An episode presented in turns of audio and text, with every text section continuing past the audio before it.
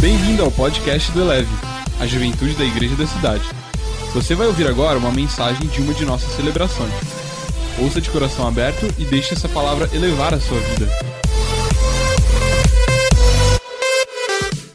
E aí, galera? Todo mundo aí, gente? Uou, uou. Que bom poder estar aqui com vocês novamente. É sempre bom estar no meio do Eleve Bold. Bom, nesse momento eu fui convidado para falar um assunto muito legal, um assunto que tem muito a ver com o que eu estou vivendo há algum tempo. Em 2016, eu assumi a liderança do nosso IP, Instituto Propósitos de Ensino, e Deus trouxe ao meu coração de que deveríamos iniciar o nosso movimento online, o nosso movimento EAD, e desde então nós temos crescido. Hoje o IP já se espalhou por tudo quanto é canto do mundo. Já fomos já para o Japão, Austrália, Estados Unidos, França, Espanha. Estamos em diversos estados brasileiros. São mais de mil alunos estudando ah, nesse tempo agora, e nós temos uma mobilidade gigantesca. Se você não conhece, vou fazer o meu merchan aqui, você que está aí online também. Se você não conhece, ipad.com. Aí você pode ir lá acessar as nossas aulas. Bom, nós vamos falar hoje sobre seguidores de Jesus EAD. Eu trouxe aí alguns memes, gente. O que surgiu de coisa nesse tempo que todos nós, porque assim, o EAD é uma realidade há muitos anos, mas o que surgiu de meme nesses últimos tempos, só para lembrar de que o EAD é um desafio. Quem acha que o EAD é um desafio, levanta a mão. Olha aí, obrigado, seja bem-vindo. Os outros estão à, à distância. Olha aí, vamos mostrar aí, ó. Olha a pessoa dizendo que está estudando. Ela tirou a foto, colou na frente e colocou que está estudando, para a professora não ter dúvidas de que ela estava por ali. Olha essa outra cena aí que nós temos. Não ver aula online, ver aula online, o que, que isso significa? Ambos vão desembocar no mesmo caminho, não aprenderei nada. Ouve então esse outro meme aí, ó, dá uma olhada. Eu, depois de fazer uma das 250 atividades no EAD que tem que fazer, eu penso, eu já sou um merecedor, já estou na piscina, vou parar, vou dar uma descansada. Você talvez passe por isso, né? Você tinha um horário de intervalo. Na época que você estava estudando, você criou 70 horários de intervalo porque você merece. Afinal, você completou uma atividade. Pode seguir em frente. Ou então, agora eu vou participar de uma aula online. Por favor, não façam barulho. E a nossa família sempre colaborando para que você não passe vergonha. A próxima, eu olhando para todos os professores no EAD. O que esse cara está falando? Senhor, me ajuda. fez sentido ou não fez? Talvez você passou por uma dessas situações. E a questão que hoje nós vamos conversar aqui é que Talvez essa modalidade EAD ela tenha invadido não apenas a atmosfera do seu estudo. Deixa eu trazer uma coisa aqui para aliviar a sua consciência. Você quer algo que alivie a sua consciência? Quer aí? Eu vou te ajudar. Não, eu não sou um bom aluno EAD. Eu vou te explicar. Aproximadamente, aproximadamente 60% do conteúdo é perdido no contexto online. 60% do conteúdo. Não é que você não tem uma memória boa, é porque o seu cérebro não processa do mesmo jeito com a tela do que num relacionamento pessoal. E é por isso que toda vez que você está diante daquela tela, eu namorei com Esté à distância, gente. Foi um ano. Um ano namorando à distância. Eu morava em Minas Gerais e ela morava na Paraíba. Todo mundo acha que eu sou paraibano. Eu sou mineiro. Eu sou mineiro, mineirinho. Morava lá em Minas Gerais, ela na Paraíba, e eu tinha que convencer o meu pai que o melhor curso de direito estava em João Pessoa, na Paraíba. Eu tinha certeza disso, os melhores profissionais estavam lá. Não tinha escola e faculdade suficientemente boa em Minas Gerais para poder me ensinar naquele tempo. Então, eu consegui convencer, mas eu passei um ano namorando à distância. Pensa num negócio horrível. Eu vou te explicar. A namorada existe, mas ela nunca está lá. Os seus amigos falam, vamos sair, aí você fala, sai ou não sai? É esquisito, vou sair sozinho. Os caras estão tudo com namorada, aí eu vou sair, mas ela está lá. E ela é minha namorada, imagina, tira uma foto, fica um negócio estranho. Aí eu ficava, meu Deus, gente, pronto, eu resolvi o problema, me mudei para João Pessoa. Hoje toda a minha família mora em João Pessoa e eu vim para cá e hoje moro aqui. Eu fiz a mudança na minha casa, entendeu? É o romance, o poder do romance. No final das contas, todas as vezes que eu olhava a Esther, na minha época lá, o grande manda-chuva daquele negócio era o Skype. Então a gente falava via Skype, mas não era suficiente. E eu te pergunto: que áreas da sua vida você está EAD? Será que isso está aplicando em outras áreas da sua vida? Na sua espiritualidade, nos seus relacionamentos, na sua vida? Será que você está na modalidade EAD? Deixa eu te explicar. EAD, obviamente você já deve saber, significa eu ah, aprendo depois. Não, Pera. Significa a educação à distância. Essa palavra surgiu para designar uma modalidade de educação. Isso é tanto tempo, gente. Sabe qual foi a primeira forma de educação à distância no Brasil? Por correspondência. Depois ganhou a rádio, que era uma grande evolução. E você consegue imaginar, você lembra aí do, já ouviu falar do Telecurso 2000? É, aquele negócio que dava ira na hora que você queria ligar a TV e aparecia aquele negócio chato pra caramba. Educação online era assim, educação EAD surgiu dentro desse contexto. Mas eu queria te perguntar uma coisa, eu estava pensando, Gente, eu já tive, eu já tive, eu não sei você, eu já tive aula presencial EAD. Você já passou por isso? Aula presencial EAD é mais ou menos assim: o professor está de costas, tá costas para você, quase você não vê a cara dele, você não está conectado com ele, ele não está conectado com você, a aula acabou e você fala assim: Isso aconteceu comigo em física. Não sei se você já passou por isso. Eu não sei como eu fechei o arco do ensino médio em física, até hoje eu não sei. O que é física mesmo, gente? Eu, eu não me lembro dos professores de física. Eu estava na modalidade EAD dentro da sala de aula. Ao mesmo tempo, existem professores que são tão cativantes que, mesmo no online, você se sente próximo, você se sente perto dele. Sabe por quê? Agora eu vou te dizer aqui uma coisa importantíssima. A maior distância não é a geográfica, mas é a do coração. A maior distância não está entre eu estar aqui e você estar aí. A maior distância está na minha intenção de estar perto. Porque se eu estiver perto, eu ainda assim posso estar na modalidade EAD. E quantas coisas estão acontecendo à sua volta, mas você está desconectado. Deus está movendo, mil estão caindo do seu lado no espírito, dez mil do outro lado, e você está aqui, ó. Em nome de Jesus, você hoje, nessa noite, seja aí no online, ou seja aqui presencial, você não vai ficar à distância. Deus está convidando você para fazer parte do mover. Você não vai contar a história dos outros. Deus vai te dar histórias na sua vida. Serão tantos milagres e tantas histórias que você terá que gastar um tempo para contar. Eu estava pensando um pouco sobre isso. E eu falei, gente, a Bíblia tem a modalidade de distância. Veja bem, discípulos foram discipulados à distância. Apóstolo Paulo discipulou Timóteo, em 1 Timóteo 1, versículo 2, Paulo, apóstolo de Cristo, por ordem de Deus, nosso Salvador, e de Cristo Jesus, a nossa esperança, a Timóteo, meu verdadeiro filho na fé, mesmo estando distante, era filho. Sabe onde é que meus pais moram? Em João Pessoa. Eles moram lá, porque eu trouxe, levei eles para lá, né? Agora eu estou aqui e nós conversamos todos os dias praticamente. Sabe por quê? Porque nós estamos conectados. Você não precisa estar desconectado. Você não precisa viver desconectado. Na verdade, você não foi projetado para a solidão. Eu vou te dar uma deixa.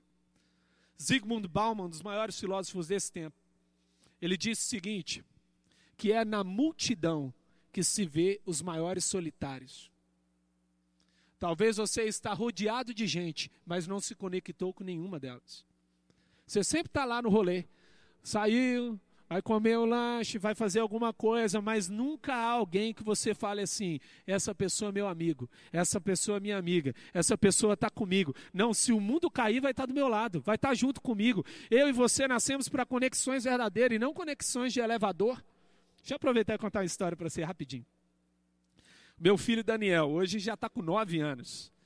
Mas quando ele tinha uns sete anos, a gente mora no apartamento, a gente mora no décimo andar.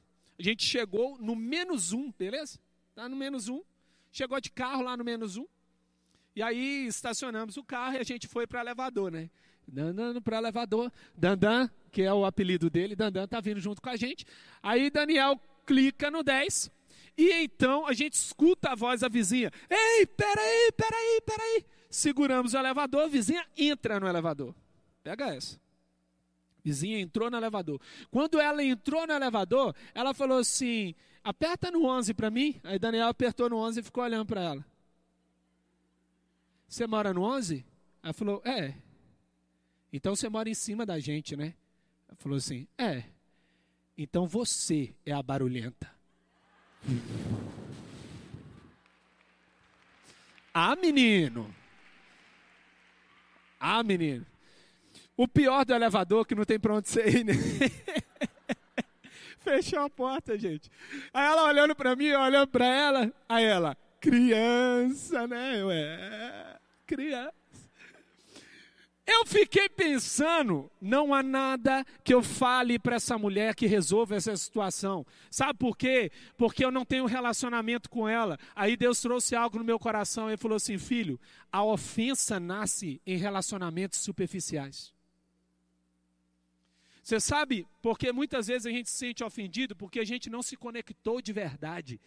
Mas quando a gente se conecta de verdade, até que eu tenha a chance de dizer eu te perdoo, eu ainda não aprofundei o suficiente. Eu quero te dizer nessa noite: Deus vai te dar relacionamentos verdadeiros. Você não vai ser mais um na multidão. Você não será mais um na multidão.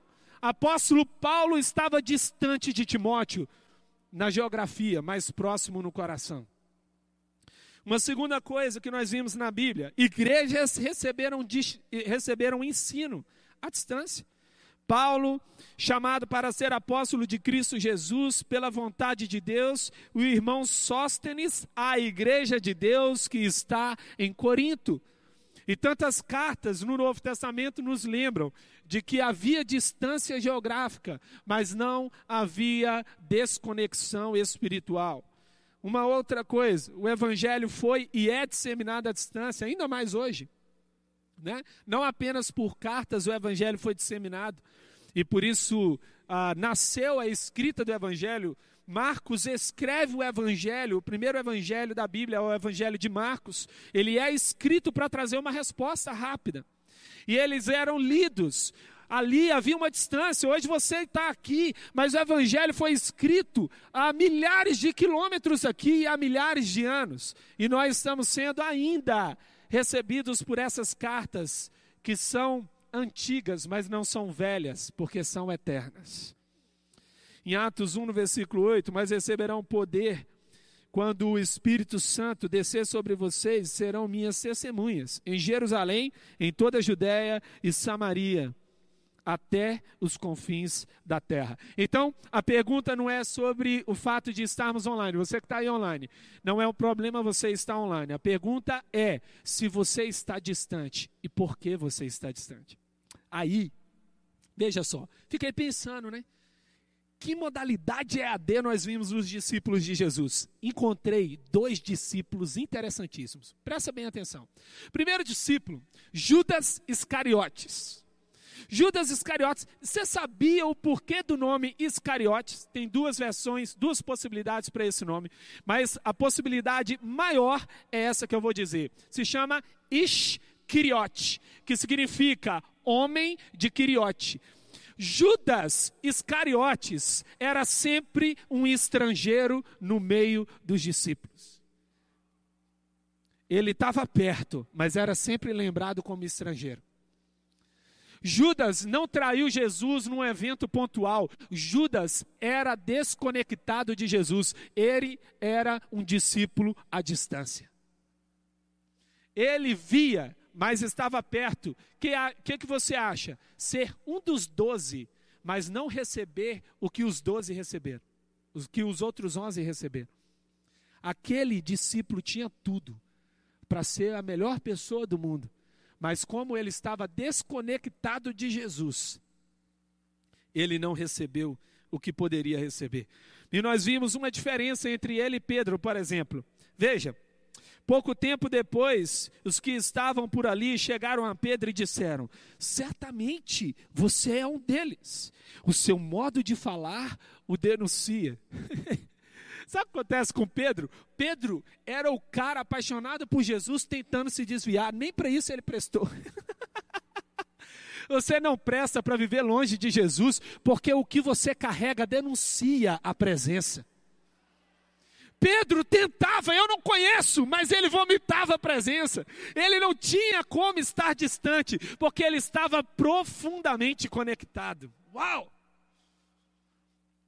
Mas então, Pedro era um cara que sempre esteve perto e sempre conectado. Mas agora eu vou falar com, sobre outra pessoa. Apóstolo Paulo. O apóstolo Paulo é talvez ah, dos apóstolos ali daquele tempo o único que recebeu uma live de Jesus. Nossa, ninguém pegou, velho. Que chato. Atos 9, versículos 4 e 5. A Bíblia diz: Ele caiu por terra e ouviu uma voz que lhe dizia: Saulo, Saulo. Deve ser assim, né? Por que você me persegue? Saulo perguntou: Quem és tu, Senhor? Ele respondeu: Eu sou Jesus, a quem você persegue. Paulo não conviveu com o Jesus histórico, mas conheceu Jesus, filho de Deus. E você sabe quem ele se tornou? Alguém completamente transformado pela presença, alguém completamente tocado pela presença. A questão não é a distância geográfica, mas a conexão de coração. Apóstolo Paulo, talvez você saiba disso ou não saiba, ele era um matador por excelência. Saulo era um homem ah, que matou muitos cristãos e perseguiu, porque o cristianismo era tratado como uma seita, a seita do caminho, era aquela contra o judaísmo era aquela que batia contra a, a, ideia do que se esperava do Jesus Cristo que estava por vir, porque Jesus ele veio numa modalidade que nenhum judeu esperava. Porque na perspectiva humana, rei vem para mandar e não para servir. Mas em Marcos 10, no versículo 45, a Bíblia diz que o filho do homem não veio para ser servido, mas para servir e dar a sua vida em resgate por muitos. Porque o nosso rei é o rei que serve, é o rei que se entrega, é o rei que morre, é o rei que dá a vida por nós, é aquele que te retira das trevas e te transporta para a luz. E então Saulo teve um encontro com ele. Uau! A pergunta é: você sabia que Jesus está do seu lado? E aí? Você sabia que você não chegou aqui sozinho? Você sabia que foi Ele que te trouxe para cá? Ele te trouxe para cá para acabar com toda desconexão, para acabar com todo afastamento, para acabar com todo sentimento de solidão. Chega de fechar a porta do seu quarto, e dizer assim: Eu estou sozinho, ninguém está comigo. Ele vê no secreto e ele já está te recompensando onde ninguém está vendo. A palavra de Deus diz que Paulo diz o seguinte, em, 4, em Efésios 4, versículo 1. Como prisioneiro no Senhor, rogo-lhes que vivam de maneira digna da vocação que receberam. Veja, como prisioneiro do Senhor, Paulo foi prisioneiro de homens, mas ele não se permitia ser prisioneiro de homens. Ele, falou assim: ó, vocês podem querer me prender, mas mesmo eu sou é prisioneiro de Cristo. Você sabe o que a palavra prisioneiro significa? A palavra prisioneiro significa literalmente isso aqui, ó, entrelaçado. Ele está dizendo assim, ó, não tem como me desgrudar de Cristo. Eu estou, vou gastar agora o meu vocabulário, consubstanciado. Não pegou aí? Ó, que chique. Ele falou assim: já não sei quem sou eu, eu e Cristo somos o mesmo. O nível de conexão que eu tenho com Ele. Não siga Jesus à distância, conheça o Mestre de perto. Aí eu fiz uma brincadeira aqui, pensando meio que no Instagram, e eu queria que você pensasse nisso, tá bom? Então eu vou deixar alguns alguns princípios e ações para a sua vida. Primeiro é, para você estar conectado com Cristo, conheça o seu profile. Conheça o perfil dele. Então, descubra tudo sobre ele. E aqui eu vou agora pegar uma das pessoas, um dos discípulos de Jesus que esteve perto dele e como ele se tornou um discípulo mais próximo.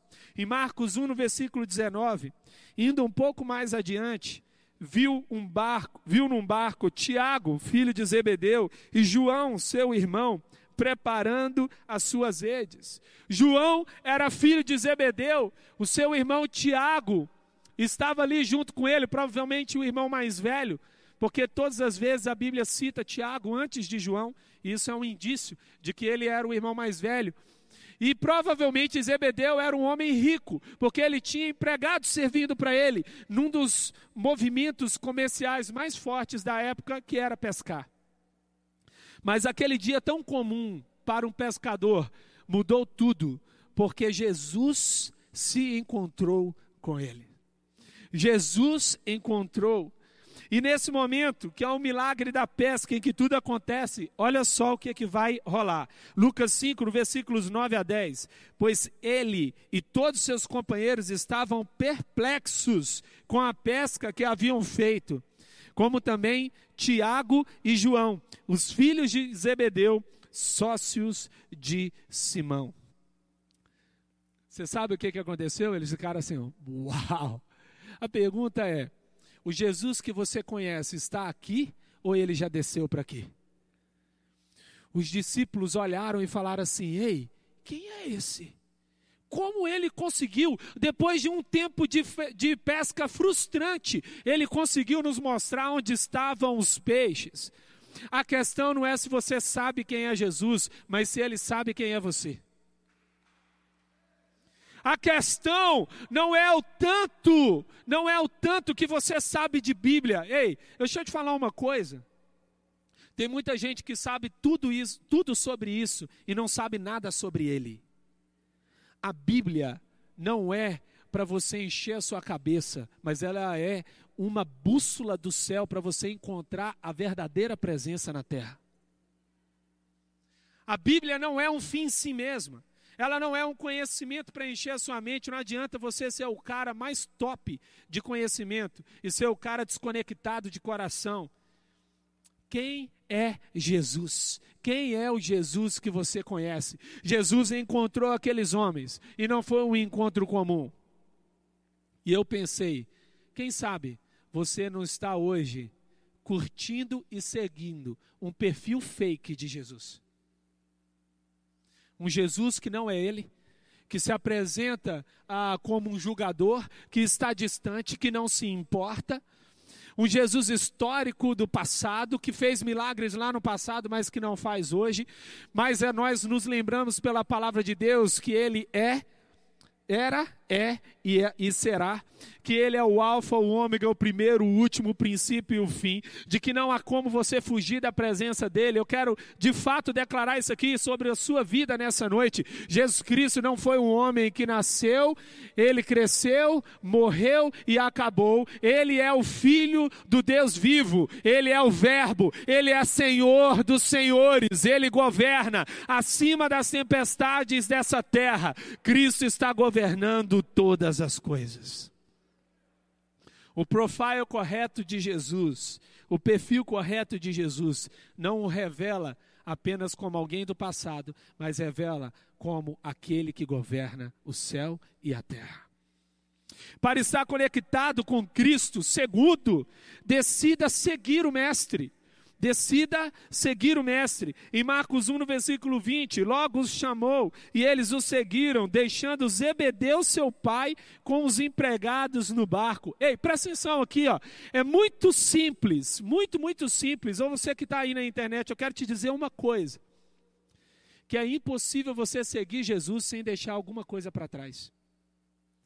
Quem não aprende a deixar coisas para trás, fica para trás. Se eu não aprender o princípio de que seguir Jesus envolve deixar quem eu penso que eu sou, deixar as minhas conquistas do passado, deixar aquilo que eu acho que é correto para seguir a palavra dele, eu ainda não entendi. Seguir Jesus não é um mundo de algodão doce, é um caminho de cruz. A palavra de Deus nos deixa claro de que o caminho de Jesus Cristo foi um caminho repleto de entregas. E ele falou o seguinte: se você quiser me seguir, faz o quê? Toma a sua cruz e siga-me. Então é tomar a cruz e seguir. Em Mateus 19, versículos 21 a 22, diz assim: ó, Jesus respondeu: Se você quer ser perfeito, vá vendo seus bens e dê o dinheiro aos pobres, e você terá um tesouro no céu. Depois venha e siga-me. Ouvindo isso, o jovem afastou-se triste, porque tinha muitas riquezas. Eu fiquei me perguntando: o que para nós é riqueza que hoje não nos deixa chegar mais perto de Jesus? Então, seguir o perfil de Jesus, seguir o movimento de Jesus, significa de fato deixar de seguir algumas pessoas. Você vai ter que entrar na sua rede social de relacionamentos do reino e olhar e falar assim: quem eu tenho que deixar de seguir? Quem eu tenho que me desconectar? Que tipo de coisa eu tenho que deixar para trás? Não carregue para esse ano o que deveria ter ficado no ano passado. E não carregue para 2022 o que tem que ficar nesse ano. À medida em que você for caminhando com Jesus, algumas coisas vão precisar ficar para trás para estar conectado com Cristo, seja transformados pelos seus posts. O que Jesus postou em João 13, no versículo 23, um deles, o discípulo a quem Jesus amava, estava reclinado ao lado dele. Gente, eu adoro João, sinceramente. Você sabe que João, João é muito louco, ó. João é o único cara na Bíblia que escreve falando dele mesmo como o discípulo mais amado. É quase uma declaração assim: o discípulo a quem ele mais amava. E eu estou escrevendo sobre mim mesmo e dizendo que eu sou. Sabe por quê? Porque João não tinha espaço para escassez. João foi transformado. João falou assim: Eu não sei como vocês se sentem, mas eu me sinto mais amado da face da terra. Eu sou o mais amado, aquele a quem ele mais ama. Eu quero te dizer nessa noite: Jesus te ama e ele provou isso até a cruz. Não há nada que você faça ou deixe de fazer que faça com que ele te ame mais ou te ame menos. Ele te ama. Ponto final. Mas ele foi transformado. João tinha um temperamento forte. Olha qual era o nome, como João era conhecido: Tiago, filho de Zebedeu, e João, seu irmão, aos quais deu o nome de Boanerges, que significa filhos do trovão. O temperamento. Se ele era filho do trovão, imagina Pedro então. Misericórdia, ele era pior que Pedro. Eu fiquei perguntando, porque Pedro já era um negócio assim cabuloso. Aí você olha para João e a Bíblia diz que ele era filho do trovão, mas ele foi transformado por Jesus. Agora você imagina o filho do trovão escrevendo assim: Meus filhinhos, Hã? imagina aí, ó. meus filhinhos, escrevo-lhes estas coisas para que não pequem. Se porém alguém pecar, temos um intercessor junto ao Pai, Jesus Cristo, o justo. O temperamento dele foi transformado. Você pegar o seu carro, eu gosto muito desse exemplo. Você pegar o seu carro e pá, foi dirigindo aí de carro. Aí você fala, eu não tenho carteira, então você pegou escondido. Foi, vum, pegou o carro, estava lá no meio daquela pista assim, tortuosa, como diz o mineiro, pista de chão. Vou falar isso? O chão é de terra, ok? Está lá dirigindo, é, tudo é chão, né? mas para nós é terra. Aí está lá dirigindo. De repente atravessa um boi no meio do caminho. Um boi, um boi. O que, que vai acontecer com o carro? Vai ficar todo detonado. Ele vai ficar todo destruído, todo modificado. Como é que um boi aparece no meio da estrada e muda a forma de um carro? E Cristo aparece na sua vida e não muda você?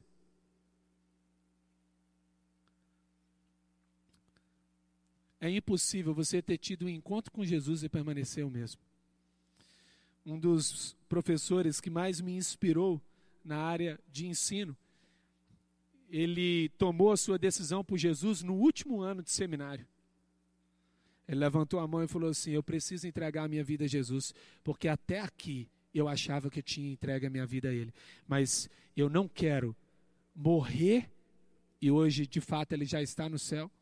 Eu não quero, eu não quero morrer sem conhecê-lo e sem viver a minha vida entregue nas mãos dele. Talvez você fale assim, mas eu tenho muitos anos de igreja, não importa. Não importa, a pior coisa que pode acontecer com você é entrar no ônibus errado, achando que você vai descer no ponto certo. E o morcego até voou, só para dar um ar tenebroso. Pegou aí? Você que não está online, amigo, Batman desceu aqui agora. Você não tem noção. Tem noção. Forte, forte. E bem na hora, bem tenebrosa, né? Poderia. Deixa eu ver se ele aparece de novo. A verdade é, Jesus chamou para ser transformado. Você quer ser transformado pela presença de Jesus? Toda a palavra da Bíblia que você lê, ela vai grudar na sua mente, vai grudar no seu coração, vai transformar você. Você vai se transformar na palavra de Deus andando pela terra. Esse é o desejo de Deus, porque quando Deus quis trazer para a terra algo que ia mudar completamente o rumo da história, Ele mandou a palavra que caminha, Jesus Cristo de Nazaré. Eu e você seremos moldados pela palavra.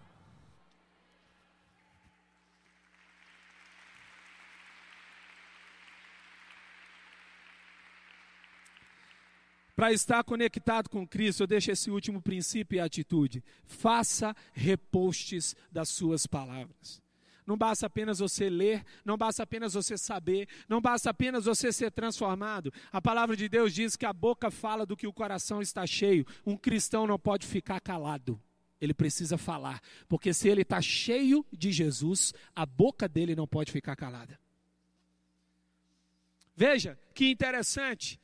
O que é repostar é você se expor. Tem gente que está tão adequada ali no meio da faculdade, da universidade, dos amigos, que se ele disser que é cristão, a galera nem sabe.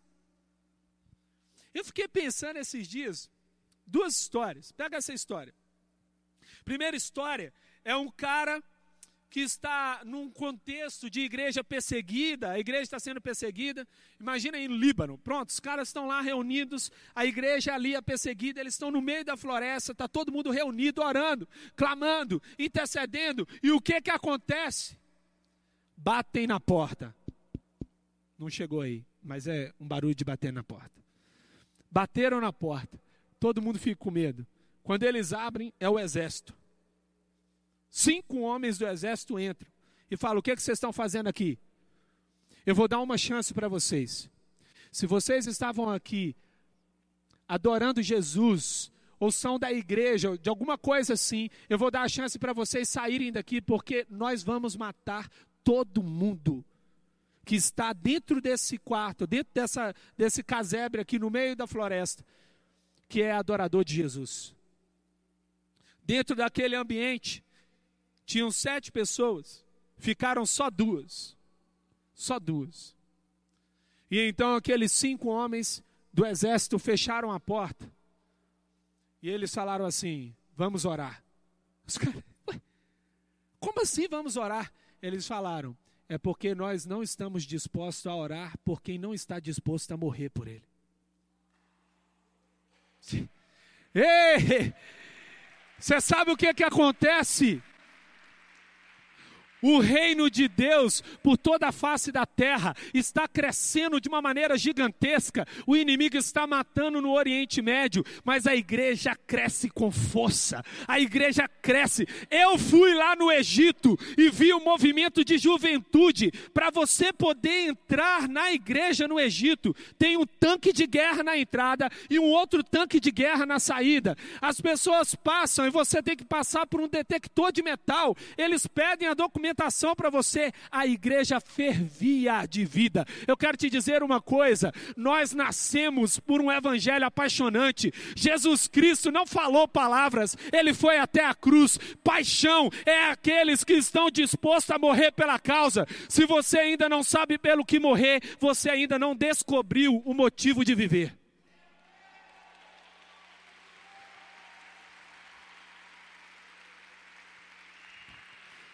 Quem está conectado com Jesus faz repostes.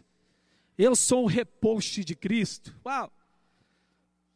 O que, que as pessoas acham quando elas entram no seu Instagram? E quando entram no seu Twitter? Eu, eu peguei um princípio para a minha vida. Eu não falo nada da igreja. Presta atenção. Eu não falo nada de mal da igreja e não reposto, não falo nada que é ruim sobre a igreja. Sabe por quê? Porque eu não acho que o noivo vai defender aqueles que falam mal da noiva. E o noivo está voltando. Você está vendo? Ele está voltando, amém? Eu quero fechar esse tempo junto com você. Todas as passagens que lemos aqui é sobre João. E a Bíblia diz em João 13, 23, como eu mesmo falei com vocês, João falando sobre si mesmo.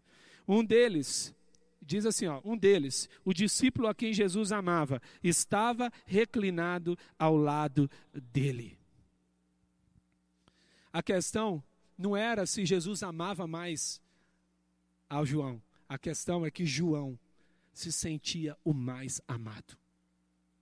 A questão era que João estava tão conectado com Jesus que não tinha espaço para escassez, não tinha espaço para, será que ele te ama? Será que de fato ele te ama? Será que você é realmente um amado? Sabe como é que essa cena aqui é? É João com a cabeça nos ombros de Jesus. Você consegue imaginar isso? Tanto ato de carinho. E eu quero deixar então a última estratégia de marketing digital para você do reino.